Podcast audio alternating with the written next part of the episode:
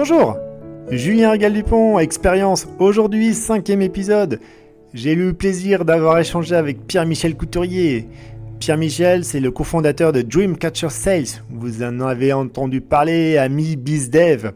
Bienvenue dans cet échange unique et sincère. À tout de suite. Merci Pierre-Michel d'avoir accepté cette invitation. On est aujourd'hui euh, dans tes locaux rue Denis Poinçon, si je dis pas d'erreur. Exactement. Et donc, tu es le cinquième invité du podcast autour de tes expériences que tu vis chaque jour avec tes clients et avec tes équipes. Aujourd'hui, on a de la chance, on est chez toi, donc si vous entendez des bruits environnants, c'est normal, c'est une ambiance d'entreprise. Donc, on est chez Dreamcatcher 16. J'ai la joie et le plaisir euh, de t'interviewer aujourd'hui. Ces expériences, c'est quelque chose qui est important pour moi, pour euh, tes clients, pour tes équipes.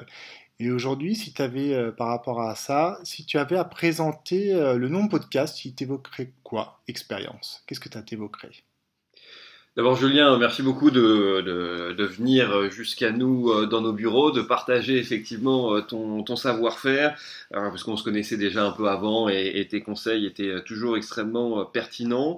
Euh, ton podcast d'autant plus pertinent parce que ce sont les expériences qui nous construisent au quotidien, qui font à la fois de nous des hommes et des femmes euh, tels que les autres nous connaissent, mais qui font aussi nos compétences et tout l'intérêt de notre carrière professionnelle.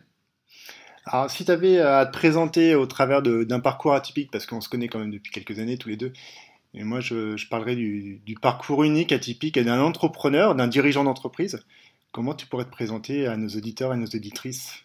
Écoute, euh, parcours atypique, oui et non, de moins en moins aujourd'hui, parce qu'on a la chance d'être, euh, en tout cas en France, sur une culture de plus en plus entrepreneuriale.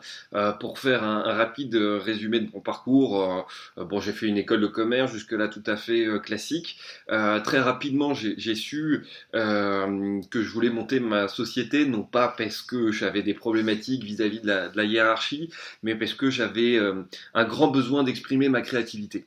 Et quand on a un parcours qui est assez business, le meilleur moyen effectivement euh, de mettre en, avant sa créativité, de pouvoir aller jusqu'au bout de ses idées, bah, c'est de monter euh, sa propre entreprise.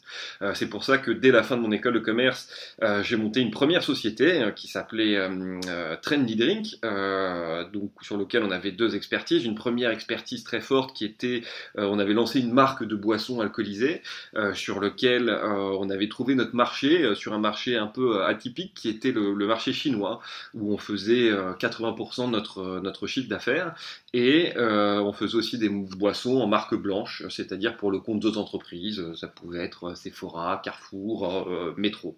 Donc une très belle expérience entrepreneuriale dans laquelle j'avais pu déjà monter une première équipe en France et à l'international. On avait fait deux levées de fonds qui s'est terminé milieu 2015, milieu fin 2015, parce que bah, la Chine représentait 80% de notre marché et les réglementations avaient changé et donc on a perdu du jour au lendemain à cause de réglementations 80% de notre clientèle, 80% de notre, notre chiffre d'affaires.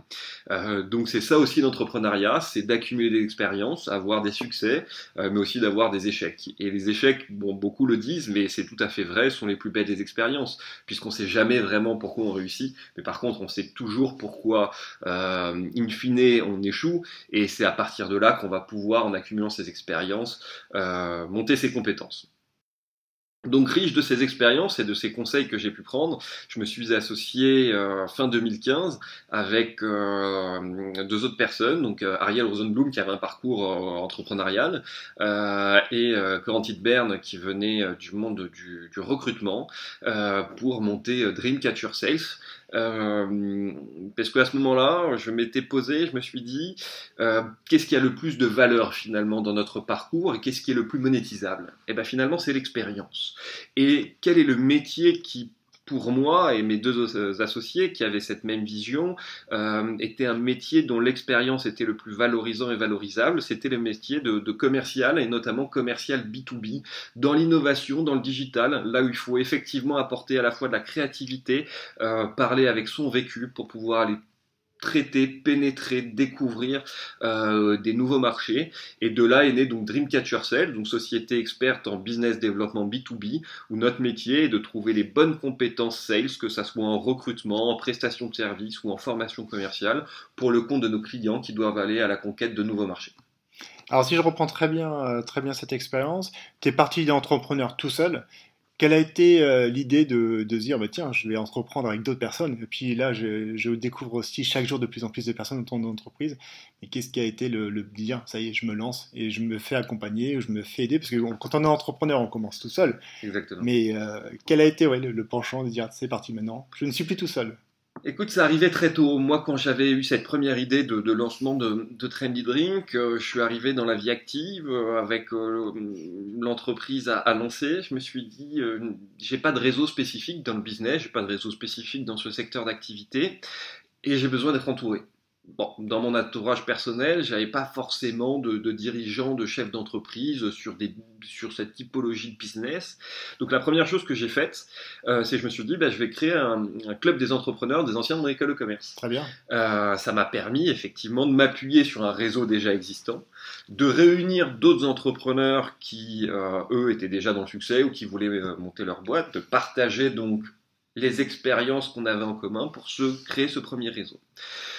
Donc quand euh, j'ai fermé cette boîte-là, je me suis dit, bon, bah, qu'est-ce qui aujourd'hui me permettrait de relancer cette société, une nouvelle société dans les meilleures conditions? Et je me suis aperçu que parfois, quand on est dirigeant d'entreprise, lorsqu'on lance cette boîte, il y a un peu une solitude. Solitude, bien sûr, au moment du lancement, euh, mais solitude aussi dans les phases de croissance où euh, bah c'est bien pendant un ou deux ans, on se paye pas, on travaille dur, on prend pas de vacances, mais au bout d'un ou deux ans, il faut aussi pouvoir respirer, on reste des êtres humains, et pouvoir aussi compter sur des associés euh, qui ont aussi pouvoir de décision, qui ont un ADN commun, des visions et des valeurs communes, et un atout vraiment non négligeable dans, euh, dans le succès d'une aventure. Euh, donc pour moi, effectivement, je voulais tenter cette expérience et c'est vraiment une expérience humaine que de s'associer euh, parce qu'on est tout d'un coup plus le seul décisionnaire. Euh, donc il faut réapprendre à faire des compromis, apprendre à retravailler régulièrement et ça c'est très important, la vision et les ambitions communes parce que lorsqu'on passe 8 heures par jour avec ses associés, avec ses collaborateurs, on passe plus de temps avec ses collaborateurs associés qu'avec sa propre famille. Et plus les années passent, plus on se construit, et parfois les chemins divergent, les attentes ne sont pas les mêmes. Donc c'est très important euh, de se réunir avec ses associés euh, pour euh, repartager et revalider une, une vision commune. Donc ça a ses avantages, des gros avantages, mais ça a aussi ses difficultés euh, qui sont très intuitus personnelles ou dans lesquelles bah, il, faut, il faut, comme dans un couple, euh, continuer de, de, se séduire mutuellement et de réenchanter le quotidien. Alors comment tu arrives à euh, on va dire, réenchanter le quotidien de, de, tes équipes? Parce que je vois régulièrement de bonnes choses sur Internet et puis je te vois aussi en tant qu'entrepreneur et dirigeant d'entreprise. Comment tu manages ces équipes? Alors, le management, c'est toujours un sujet qui est très, euh, très spécifique à chacune des boîtes et qui correspond des valeurs. Nous, on a un management assez flat dans le sens où on, travaille tous les uns à côté des autres, que ça soit le commercial, le marketing, la finance, la comptabilité, euh, pour vraiment comprendre qu'on fait partie tous d'une même famille. Euh, on s'adresse tous les uns aux autres, non pas par rapport à nos postes, euh, mais par rapport à, nos compétences spécifiques. Ce qui nous permet d'avoir une approche managériale tournée vers le coaching. C'est-à-dire qu'on n'est pas dans euh, les vieilles méthodes POCD, planifier, organiser, diriger, contrôler, mais plutôt de se dire euh, j'ai une problématique, euh, quels quel de mes collaborateurs ont la compétence nécessaire pour m'aider à résoudre cette euh, problématique et lui demander effectivement de me coacher je suis par exemple pas très à l'aise au téléphone, euh, je vais demander à euh, mon responsable marketing qui passe son temps euh, au téléphone ou à faire des pitchs et des présentations, à me coacher sur euh, ce sujet. Euh, je suis commercial, j'ai du mal à, à closer ma vente ou à trouver les bons candidats. Je vais faire appel à un talent manager qui va me coacher sur comment bien cerner la personnalité des candidats. et donc c'est par ce moyen-là qu'on va pouvoir manager les gens par cette attitude de coaching, puisqu'aujourd'hui le rôle de l'entreprise a changé on n'est plus là seulement effectivement pour apporter un travail et une rémunération à la fin du mois, euh, mais l'entreprise doit être aujourd'hui source d'épanouissement et je trouve ça très simple puisque ça occupe la majorité de nos journées. Oui, c'est drôle, j'ai fait un retour d'expérience quand je suis arrivé tout à l'heure euh, chez vous. J'ai la personne qui m'a ouvert la porte et qui m'a dit Ah, bah ça fait plaisir de voir un sourire comme ça. Alors, oui, si j'avais pas de sourire, de toute façon, je pense que j'aurais pas fait cette, cette expérience avec toi, mais c'est de se dire C'était ça l'accueil c'est une ambiance. C'est la troisième fois que je viens dans ton entreprise, dans votre entreprise, et je trouve qu'il y a quelque chose qui se passe. C'est euh, et je compare. Là, je vais faire juste de la comparaison euh, bête et méchant, mais dans les autres entreprises, il y a un moment donné où c'est calme, mais là, il y a une vie. Et donc c'est le management, le management par la bienveillance, par l'écoute et pas, surtout par le coaching. Je trouve que c'est très important et, et votre valeur. Et comment tu arrives à capitaliser, garder cette énergie? Parce qu'aujourd'hui, bah, c'est une famille aussi. Hein. Tu es mm. chef de patrie, une famille. Comment tu gardes ton énergie au quotidien eh ben, je trouve que le thème de ton podcast euh, résume très bien ça, c'est l'expérience. Il faut vivre des choses, il faut vivre des émotions. Euh, elles peuvent être positives, elles peuvent être négatives. Euh, positives, on peut faire un séminaire à Marrakech, euh, on peut euh, faire une soirée tous ensemble, on peut prendre des verres. On a un bar chez nous sur lequel effectivement on fait venir un mixologiste régulièrement pour pouvoir aussi partager des, des bons moments. on vit ensemble des, des, expériences aussi parfois difficiles. Ça peut être la perte d'un mmh. client, le départ d'un collaborateur. Et plutôt qu'essayer de cacher euh, ces éléments, euh, par exemple négatifs, euh, ces expériences négatives, il faut les vivre ensemble. parce que quand une équipe arrive collectivement à avoir de la résilience, c'est ça qui va créer un ADN commun et c'est ça qui va tous les jours réenchanter bah, le, travail, le travail au quotidien. Alors si on travaille, si on travaille sur le réenchantement aujourd'hui, comment tu... alors c'est pas enchanté tout compte fait, et comment tu arrives à décrocher des nouvelles parts de marché?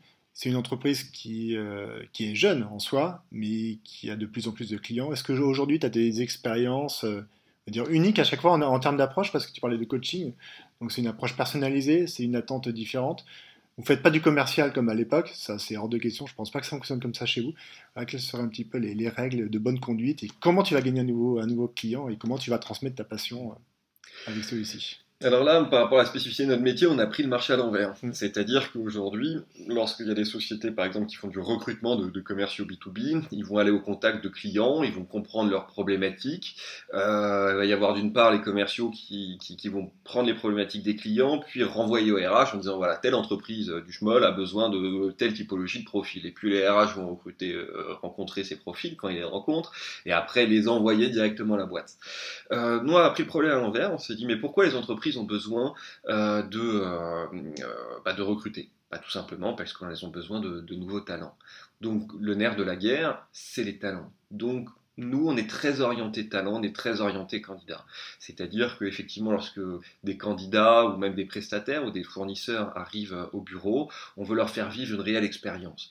Ils arrivent, ils sont tout de suite pris en main par euh, notre CHO, euh, qui va les mettre à l'aise, qui va discuter avec eux, qui va prendre le temps, effectivement, de prendre un café, un verre d'eau, de les amener à notre comptoir ou les amener directement euh, dans une salle. Ça peut être notre petit salon, des tableaux, pour qu'on sente vraiment comme à la maison comprendre leur histoire et leurs problématiques, comprendre leurs envies et leurs besoins, parce que surtout pour un sales, euh, on est bon à partir du moment où on s'épanouit. Euh, donc une fois qu'on a compris vraiment quelles étaient leurs, leurs compétences, hard skills bien évidemment, mais surtout soft skills, ce dont ils avaient besoin, à partir du moment, de ce moment-là, on va rechercher les entreprises qui leur correspondent, et non pas l'inverse. Et ça, ça fait une grosse différence. Et c'est comme ça qu'on a très rapidement gagné euh, des parts de marché, euh, qu'on double à peu près notre chiffre d'affaires euh, chaque année. C'est parce qu'on rencontre des candidats, et une fois qu'on a des candidats qui nous expriment un besoin, on va rechercher des boîtes qui leur correspondent. Un peu comme des agents d'artistes Mmh. sportifs. On va les représenter vis-à-vis de l'entreprise. Et l'entreprise est contente parce que lorsqu'on les contacte, on leur dit bah tiens, on a rencontré tel profil qu'on pense excellent pour vous. Et ça, l'entreprise, elle a plus qu'à dire, effectivement, oui, ce profil m'intéresse. Et c'est des profils tellement durs à recruter que même s'ils n'avaient pas prévu un recrutement, euh, ils le rencontrent et euh, très, très souvent, ça finit par une vente, donc la contractualisation, soit du candidat, soit de notre consultant dans l'entreprise. Alors c'est drôle ce que tu dis, parce qu'hier, j'ai euh, J'étais en contact avec euh, trois consultants euh, donc, qui faisaient du recrutement pour une entreprise euh, pour la poste. Et l'approche, l'approche par téléphone, mais ça m'a. J'ai failli à un moment donné tout simplement leur dire, mais donc ils appellent la personne classique, oui, donc j'ai vu que vous avez envoyé votre CV sur la CVTech. et puis comment ça c'est quoi vos prestations salariales? Le, classique, mais comme si je me suis retrouvé dix ans en arrière. D'ailleurs, ça mmh. n'a pas changé. Le fait que vous, vous ayez repris le problème à l'envers, de proposer la bonne personne et surtout ce qu'elle a envie de faire dans cette entreprise, toute façon, après, l'émission, elle dure combien de temps chez vous? Six mois? Ça va dépendre des, postes Ça va vraiment des postes et des typologies de missions. On peut avoir des missions très pointues de MFO, Market Fit Owner, qui vont aller tester des, des nouveaux marchés pour des solutions vraiment très pointues, par exemple de deep learning liées à la réalité virtuelle. Euh, comme des missions beaucoup plus longues de 6, 7, 8, 10 mois d'intervention d'une entreprise euh, pour soit des opérations commando, soit des opérations d'ouverture de, marché. Mais ce qui fait vraiment la, différence, c'est que ces, ces, consultants ou, ces candidats qu'on place euh, vont vraiment être suivis par leur business manager qui va être leur agent tout au long de la mission, qui va déjeuner avec eux, euh, qui va être dans l'entreprise, voir s'ils se sentent bien, s'ils s'épanouissent. Euh, et donc on fait vraiment ce lien supplémentaire, euh, ce lien supplémentaire en plus. Oui. Et qu'est-ce qui va Est-ce qu'il y a un de tes clients qui t'a marqué en 2019 Tu parlais d'innovation. Comment aujourd'hui Est-ce que le marché est Est-ce qu'il y a des concurrents aujourd'hui par rapport à, l'avancée de ton entreprise? Comment tu te positionnes différemment peut-être, parce que je sais pas, une entreprise qui fonctionne très bien, à un moment donné, elle est aussi susceptible d'être rachetée. Est-ce que ça a été euh, l'occasion d'être racheté Est-ce que euh, tu as envie de continuer euh, cette belle entreprise pendant les prochaines années? Parce qu'il y a beaucoup de choses qui évoluent dans les entreprises. N'y a pas que le sales, on est d'accord, mais je suppose que aussi tu, postes, tu proposes d'autres types de consultants. Et après, l'autre question, c'est quand la mission dite est finie, quand ils reviennent ici, comment, comment ça se passe? Alors, il y, a, beaucoup de questions. Je vais, y répondre. D'abord, on a été les premiers à lancer euh, fin 2015, début 2016, ce format pour caricaturer deux SN avec des business développeurs B2B. Euh, avoir une vraie agence, ce format d'agence effectivement de, de commerciaux B2B. Nous, on a été les premiers à lancer ça. Euh, c'est deux tiers de notre activité aujourd'hui. On était les premiers à le faire en France. Depuis, et c'est une très bonne chose, il y a d'autres petits concurrents qui sont lancés sur le marché. Euh, ils participent aussi à l'évangélisation euh, à la fois de ce business model et du métier de, de commercial B2B hein, qui a radicalement changé. Je pourrais en parler des heures, donc je vais pas le faire. je ne vais pas ennuyer tes, tes, tes auditeurs. Euh, mais en tout cas, effectivement, euh, il y a, des nouveaux concurrents qui sont arrivés. Euh, ça nous oblige effectivement à garder notre position de, leader et surtout de se continuer de se différencier par la qualité du travail et de l'expérience qu'on a vis-à-vis des clients et euh, de nos consultants et des candidats. Est-ce qu'on a prévu d'être racheté ou on s'est fait racheter? La réponse est non. On est toujours effectivement les troisièmes associés fondateurs ce n'est pas du tout un objectif de se faire racheter, euh, parce qu'on est vraiment orienté euh, candidat, euh, valorisation du métier de sales B2B, et ça serait, ça ferait pas de sens hmm. aujourd'hui. Et en plus, on n'en a pas besoin parce que la boîte fonctionne très bien, elle est vraiment en très forte croissance.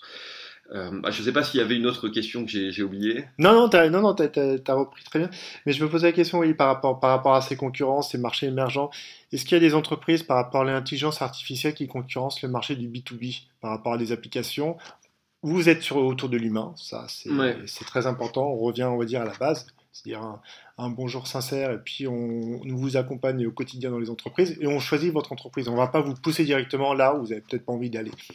Est-ce qu'il y a des entreprises qui sont concurrentes? Est-ce qu'il y a des innovations sur le coup, sur des startups que toi qui travailles pas mal la fintech ou d'autres qui sont un petit peu, c'est pas concurrents, mais qui ont une vision de l'intelligence artificielle euh, versus euh, l'humain dans l'entreprise?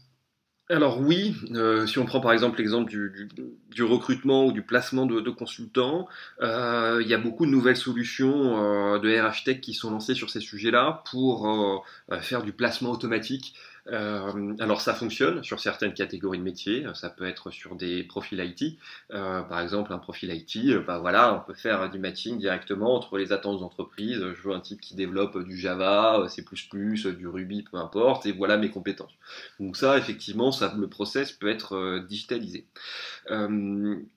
sur des métiers soft skills, comme sur les métiers de, de, commercial B2B, eh ben ça fonctionne pas. Beaucoup ont essayé, beaucoup ont essayé de surdigitaliser le mm. process, qui est finalement un process extrêmement humain, pour un métier d'humain, euh, avec euh, beaucoup d'effets déceptifs, à la, à la fois, à la, à la fois pour les candidats, euh, qui, lorsqu'ils arrivent en entretien, ont quelqu'un qui est en train de taper sur l'ordinateur, ou quelqu'un qui, qui, coche des cases sur leurs différentes compétences, et de l'entreprise, parce que finalement, la personnalité du, du fait aussi sa réussite.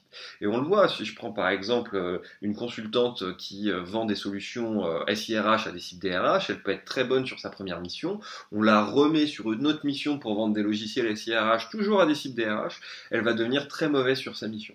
Parce que sensibilité euh, différente à l'argumentaire commercial, sensibilité différente au positionnement de l'entreprise, à ses collaborateurs, et parce que le sexe est bon quand il s'épanouit, je le répète, mais parce que c'est vraiment effectivement l'élément moteur. Quand tu prends un dev, tu l'envoies en automobile pour faire du dev chez Renault, il va être très bon. Euh, tu l'envoies en BNP, en finance, il va toujours rester aussi bon, il va toujours développer euh, ses lignes de code tout aussi bien. Mais sur le sales, ça marche pas comme ça, c'est vraiment l'humain. Et c'est pour ça que nos business managers sont à la fois des sales aguerris, mais surtout des sales qui sont passionnés de la relation humaine, passionnés des histoires des gens, de leur expérience, et c'est grâce à ça qu'ils vont pouvoir leur trouver le bon poste dans leur bonne entreprise.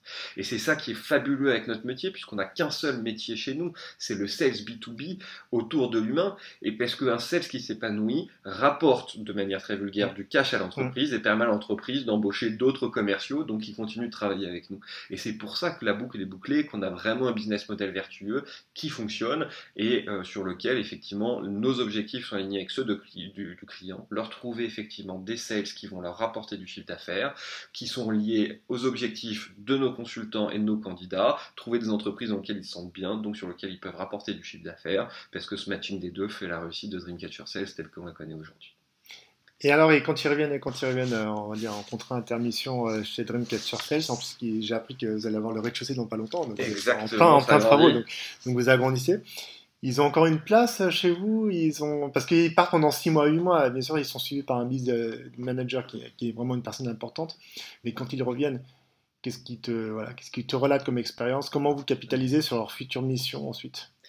Alors, ils reviennent rarement dans le sens où on est sur des profils très pénuriques euh, et on a une liste d'attente de clients qui veut, qui veut bosser avec nous.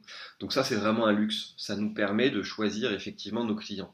Je vais te donner un exemple. Euh, on a accompagné pour une boîte tech euh, les, deux cofondateurs qui étaient des profils ingénieurs, parce qu'on travaille pour des fonds d'investissement qui nous missionnent pour accélérer leur, leur boîte.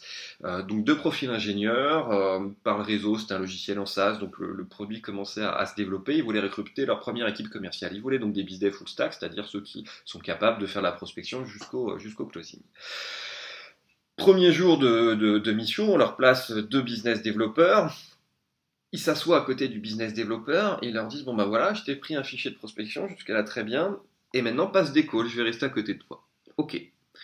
Il prend son chronomètre, il fait faire un, call à, son bizdev, il regarde le temps, il dit Bon, ben voilà, un call ça dure 5 minutes. En une heure, bah, il y a 60 minutes. Donc, tu vas faire 60 calls à peu près. Euh, non, je dis des bêtises. Euh, tu vas faire une vingtaine de calls par heure. Il y a 8 heures, euh, il y a 8 heures dans la journée. Tu vas faire 160 calls euh, par heure. Voilà toute la problématique parfois qu'on peut rencontrer dans certaines boîtes tech dans lesquelles ils n'ont jamais effectivement fait le métier de sales eux-mêmes. Donc nous, on est obligé de leur rappeler d'intervenir en tant qu'agent euh, des, des, de ces de en leur disant écoutez, euh, un sales, lorsqu'il va attaquer une cible, il a besoin de se renseigner sur son interlocuteur, se renseigner sur l'histoire de la boîte, comprendre les problématiques du client, parce que moi je suis là en tant que sales pour apporter une solution à un problème que va rencontrer le, client. Après avoir fait mon call, il va falloir que je tape sur mon CRM le débrief de l'échange téléphonique que j'ai eu avec eux. Si le call a duré 20 minutes, une demi-heure, il va falloir que je souffre, parce qu'il va falloir que je me reconditionne, me remettre dans un autre état d'esprit pour repasser un call. Donc cette vision-là très maîtrisée, très ingénieure du métier n'est pas, pas possible, pas adapté. Et c'est ça qui est vraiment notre rôle en tant qu'agent de, de, sales B2B, c'est de pouvoir intervenir, évangéliser et refaire comprendre que bah, l'humain au cœur du business est très important. Et si je peux permettre aussi cet exemple, souvent lorsqu'on on fait des interventions dans, des fonds d'investissement. Euh, je demande souvent, euh, parce qu'ils font appel à nous, parce que leur, problématique des fonds qu'ils rencontrent, c'est que les CEO vont cramer tout leur cash en communication et marketing. Première chose qu'ils font, euh, c'est d'abord ils vont recruter quelqu'un un CTO en R&D, après ils vont recruter quelqu'un en market communication, parce qu'ils sont persuadés qu'avec une grosse, des grosses dépenses en communication en marketing, les gens vont faire la queue pour acheter leurs produits. Je parle souvent pas le cas. Or, on voit très bien qu'il y a des très bons produits sur le marché qui se vendent pas du tout et des très mauvais produits qui se vendent très bien. La différence, c'est l'humain qu'il y a derrière. Donc nous, on va bosser avec des boîtes pour, qui ont des très bons produits pour le vendre très bien. Et donc c'est ce que je fais souvent le test avec les CEO. Je leur dis, bah, plutôt que cramer tout votre cash dans des scénarios d'email ou dans des emailing, d'ailleurs, qui a déjà acheté une offre de produits et de services à plus de 1000 euros en recevant un email? Hmm. bah, Là, personne lève la main il faut toujours qu'il y ait un contact avec un commercial au téléphone en rendez-vous. Bah, je dis, bah, vous attendez pas à ce que euh, vos clients, euh, eux, achètent des produits en recevant un email si vous-même vous ne le faites pas pour votre société. Et je pense qu'il y a un changement vraiment de mindset qui est en train de se, mettre en place. Et donc, mon expérience sur Educature Sales m'amènerait à un conseil euh, lorsqu'on lance son produit, c'est non pas effectivement d'attendre que le produit soit parfait avant de commencer le cycle de, vente, la mise sur le marché est tout cramé en com et des marketing. L'approche anglo-saxonne pour ça est, plutôt pas mal, c'est de se dire, la première personne que j'embauche, c'est un directeur commercial, c'est un sales, pour qu'effectivement je commence à vendre mon produit, euh, que les retours du marché permettent d'améliorer le produit mm. et que les premières ventes permettent de financer l'amélioration du produit. Pour moi, c'est la stratégie qui est la plus pérenne et la plus saine pour le succès de l'entreprise. c'est ce que fait, euh, tu parlais de dépenses marketing. Justine Hutto, la co-créatrice, fondatrice de Respire, a travaillé sur ça, sur sa communauté. Hein et sa communauté lui disait des, améliorations à faire dans le produit. Donc elle avait très bien compris euh, de comment le marché. Et puis à la finale, elle a dit grosso modo, ça m'a coûté 0 euros. Et au travers, euh, je pense que les entreprises, les entreprises qui attendent de lancer le produit, est-ce qu'ils ont peur? Est-ce que c'est une crainte ou qu'on te fait de lancer un produit? Parce que c'est, tu mets trop d'investissement dans, dans, le package de départ, puis après à un moment donné, de se dire est-ce que ça va prendre? Ça reste, tu parlais justement de, de produits qui sont peut-être moins bons, mais qui se vendent énormément. Il y a un autre constat. je parle juste pour le B2B. Hein. la, situation B2C peut être, euh, peut être euh, totalement. est totalement différente. Mais en B2B, voilà. Quel va être euh, l'engagement Est-ce que c'est qu'on te fait une crainte de la part des CEO de, de se préserver, soit des CEO ingénieurs qui travaillent beaucoup sur la R&D, avant de se lancer officiellement, est-ce qu'il n'y a pas, je sais pas, est-ce qu'il y a pas, il y a pas un pont de dire est-ce qu'il faut y aller ou pas? Mm. Pourquoi? Je comprends très bien la, culture. La culture, il faut, de toute façon, il faut ramener du cash dans l'entreprise. Donc c'est pas mm. en faisant du R&D pendant 3 ans, 4 ans, puis après tu vas lancer ta solution et, et puis le marché va te la prendre. Quelle serait un petit peu une règle, commentaire à tous nos amis euh, CEO qui, euh, qui écoutent le podcast? En fait, c'est très dur parce qu'il y a à la fois tous les, tous les exemples et tous les contre-exemples. C'est-à-dire que quand on lance une boîte, on visualise son produit comme réponse à un problème.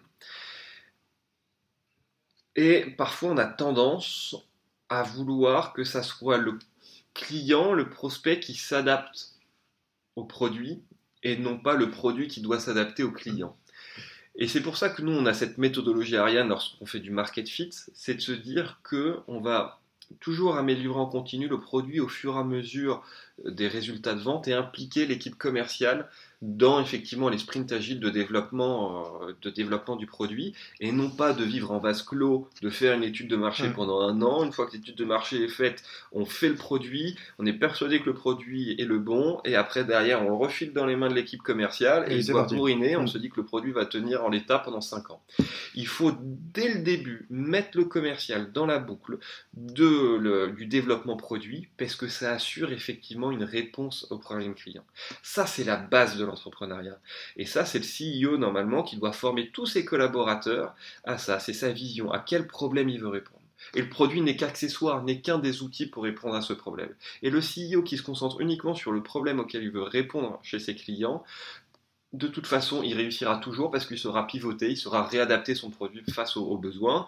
Et le CEO qui effectivement veut vivre en vase clos, qui s'est dit bon ben voilà, j'ai mon produit, j'ai fait mon étude de marché et maintenant on le met dans les mains tel que dans les commerciaux, sans effectivement vouloir l'adapter par rapport au retour du marché, généralement ça fait un effet de, ça fait un effet soufflé. C'est ce qu'on ce qu'on remarque dans différentes entreprises. Ils sont tellement canalisés. Ils ont un chemin, c'est comme s'ils étaient en finale, en finale du championnat du monde. Et championnat du monde, grosso modo, le deuxième faux départ, tu es sorti. Donc si tu n'as pas anticipé que tu as toutes les équipes autour de toi qui t'ont permis, ton coach, ton, ton, la personne qui travaille sur ta nutrition, sur ton psychologique, si vous travaillez pas sur ça, c'est ce que j'apprécie chez Dreamcatcher Sales, c'est qu'on fait attention à tes équipes pour les, transmettre directement dans la bonne entreprise. Et donc, ils comprennent le marché et qu'on ne fasse pas le chronomètre, parce que le chronomètre, il est propre à chacun. Mais bien sûr qu'on a envie de vendre. Mais si on n'a pas déterminé la logique normale de voir le problème à l'envers, comme tu le souhaitais, c'est de dire, on envoie des entreprises, des bonnes personnes et on travaille autour de l'humain parce que beaucoup, euh, beaucoup de CEO euh, ont le nez dans le guidon malheureusement et des fois, puis à un moment donné, il est trop tard. Quand tu as investi une certaine somme dans, du business développement et ça ne fonctionne pas, ben, je pense que Dreamcatcher Sales, pour le coup, ils ont, euh, vous avez compris. C'est quoi vos actualités pour, pour 2020 parce qu'hormis cette, cette, expansion, doubler le chiffre d'affaires, est-ce qu'il y a des, nouveaux clients et des innovations? Toujours aller au, au travers de remettre toujours l'humain au cœur de l'action et donc les différentes expériences Qu'est-ce qu'il pourrait y avoir comme... Euh, Alors, oui, on a des actualités. Donc, effectivement, jusqu'à présent, notre cœur business, c'était euh, la prestation de services commerciaux et le recrutement de, profils commerciaux B2B. Euh, on faisait beaucoup de formations en interne pour nos, consultants. Et depuis le mois de janvier 2020, on vend nos formations chez nos clients. Alors là encore, avec nos spécificités. D'abord, lorsqu'on va proposer nos formateurs chez nos clients, euh, c'est pas euh, le formateur qui sait tout faire, de la communication non verbale, euh, du SAP, euh, du CRM. On va avoir des formateurs extrêmement pointus pour répondre à une problématique pointue de l'entreprise. Tiens, moi, chez, des, sales qui commencent à avoir peur ou qui savent pas faire du, warm calling ou du cold calling, on va avoir un formateur dont c'est son expertise, qui va correspondre à l'ADN et aux valeurs euh, de la société. Et surtout, euh, ça, c'est encore un, une vision un peu différente des choses. On ne fait que des formations présentielles, puisqu'on a un métier d'humain. On trouve ça très difficile, notamment euh, pour des jeunes générations, quoi qu'on en pense, euh, à faire de l'e-learning. Euh, l'e-learning, c'est bien effectivement quand on a un, certain bagage professionnel où ça nous permet de changer des formations présentielles qu'on fait. Mais pour enseigner du soft skills, de l'expérience, il faut que ça soit une relation d'humain en humain. Euh, et de la même manière, et on retrouve un peu cette problématique qui commence à apparaître aujourd'hui sur ce fameux home office ou sur, le fameux remote. Ce home office et ce remote, c'est très bien pour des gens qui ont déjà un bagage professionnel. Parce qu'ils ils sont déjà formés à leur métier, ils ont déjà des, des process qui sont ancrés, donc ils savent effectivement Aujourd'hui, tu prends un junior, quelqu'un sorti d'école, qui n'a quasiment jamais travaillé en entreprise. Tu le mets en remote il va se retrouver chez lui, il va être complètement perdu et largué, parce que vous le savez tous, vous l'avez vécu, c'est vos collaborateurs lorsque vous arrivez dans l'entreprise qui vont vous aider à vous onboarder, qui vont vous aider à résoudre les premiers problèmes, qui vont être là à côté de vous. Euh, quand vous avez une baisse de motivation ou un petit coup de blues, qui vont prendre un café avec vous. Et cet asset, cette expérience, eh ben, il peut être présent que si les gens vous entourent. On parle du rôle de l'entreprise euh, dans effectivement l'épanouissement personnel. Mais l'épanouissement personnel, ne se fait pas derrière un écran, il se fait avec l'interaction de ses collaborateurs et non fait passer les entretiens toute la journée. Et ben, le premier élément motivationnel, le changement euh, d'un collaborateur euh, pour une autre entreprise, c'est effectivement l'ambiance au travail. Et l'ambiance au travail, et ben, elle n'est pas seule derrière son écran. Non, mais je suis entièrement, mais entièrement d'accord avec toi. Ça, ça me fait rappeler des, belles entreprises, des belles entreprises où j'ai été manager, où le grand patron, la grande patronne avait compris ça. C'est oser déjà parler ensemble parce que t'es pas tout seul hein, derrière ton écran. il y en a qui étaient très bons là-dedans. Ils restaient derrière leur ordinateur, puis au bout d'un moment, tu dis quand tu vas échanger avec eux, il est un peu trop tard. Et donc, bah, c'est facile. À un moment donné, oui, mais je me sens pas à l'aise, j'ose pas parler, euh, les patrons ils m'écoutent pas. Oui, mais si tu fais pas le... s'il n'y a pas quelqu'un qui peut t'épauler pour oser faire les choses avec toi, et, tout simplement, c'est de te dire que moi, ce que j'ai remarqué depuis que, que tu as repris, euh, as repris Dreamcatcher Sales, c'est euh, oser euh, casser le marché dans le bon sens du terme. Donc ça fait plaisir déjà de d'avoir eu ce retour de ta part, de tes associés, que je vois aussi communiquer sur Internet très bien. Ça fait plaisir de les avoir rencontrés. Je crois qu'il y a même ton associé qui va venir à une conférence ce jeudi. Et j'ai vu qu'elle s'était inscrite. Donc ça me fera plaisir de la rencontrer parce que un sujet aussi qui me tient à cœur, c'est l'humain, et l'humain dans les entreprises, c'est différentes expériences. Et se oser tout compte par le par des talents comme toi, des personnalités, des fortes personnalités qui sont capables de remettre en situation les équipes et juste et pas de les mettre sur une mission pour gagner du cash, du cash. Parce que ça, ça n'existe plus. C'est le passé on est en train de, vivre au travers de différents outils. Euh, tu travailles des soft skills, mais les soft skills, oui, c'est du présentiel. C'est pas, c'est pas juste on voit une mission, tu vas améliorer ça, puis on refait un brief dans un mois. Un mois passé, tu sais très bien que tu n'as pas eu le temps d'échanger avec lui. Au contraire, de, le faire de manière quotidienne et de, pulser, de pulser ces différentes expériences, je trouve que c'est super important.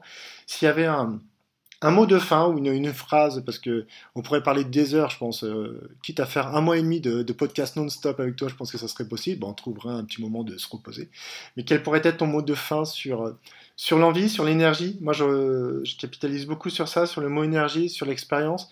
Qu'est-ce que tu as envie de faire dans les, dans les prochains mois avec tes équipes, avec tes associés et surtout avec, avec tes clients qui, sont, qui ont de la chance de travailler, toi, et qui auront encore plus de chance de te connaître et de vous connaître? Alors, j'aurais deux messages en mode fin. Le premier message euh, euh, pour mes équipes, c'est toujours de rester créatif. Parce que ça permet de vibrer, ça permet de vivre des choses.